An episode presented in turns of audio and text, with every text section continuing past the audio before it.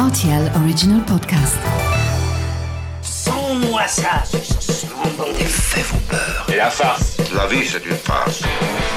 Ma soupe, s'il vous plaît. J'adore les chocolates. Mon scarpe, mon germe-là Mais combien de fois je dois vous dire que c'est susceptible, l'aubergine? Tous les produits sont là, alors je vais commencer.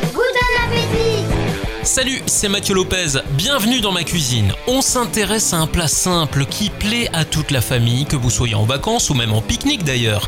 Elle se déguste sortie du four ou même tiède, sans compter qu'elle est facile à transporter. Voici la recette de la quiche aux tomates cerises.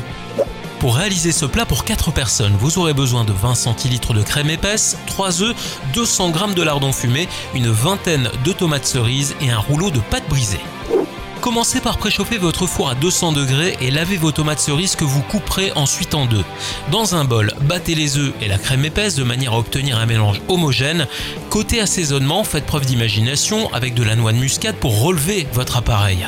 Profitez-en également si vous avez un petit pot de basilic sur le bord de la fenêtre pour émincer quelques feuilles et apporter un peu de parfum d'Italie à votre quiche.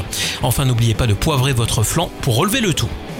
Vous pouvez maintenant déposer votre pâte brisée au fond du moule à tarte, piquer le fond à l'aide d'une fourchette, vous disposez les petits lardons ainsi que les tomates cerises à l'intérieur du moule, enfin versez l'appareil à quiche sur le dessus délicatement de manière à ne pas trop disperser les ingrédients. Dans le cas où vous n'êtes pas trop branché lardon, la recette fonctionne également très bien en remplaçant les lardons par du thon et le basilic par du thym. Pour terminer, vous enfournez pendant au moins 30 minutes et 10 minutes supplémentaires à 160 degrés si vous avez le sentiment que l'appareil n'est pas suffisamment cuit à l'intérieur après la demi-heure de cuisson. Voilà, j'étais ravi de vous recevoir dans ma cuisine pour cette quiche aux tomates cerises et maintenant c'est à vous de jouer les chefs en cuisine.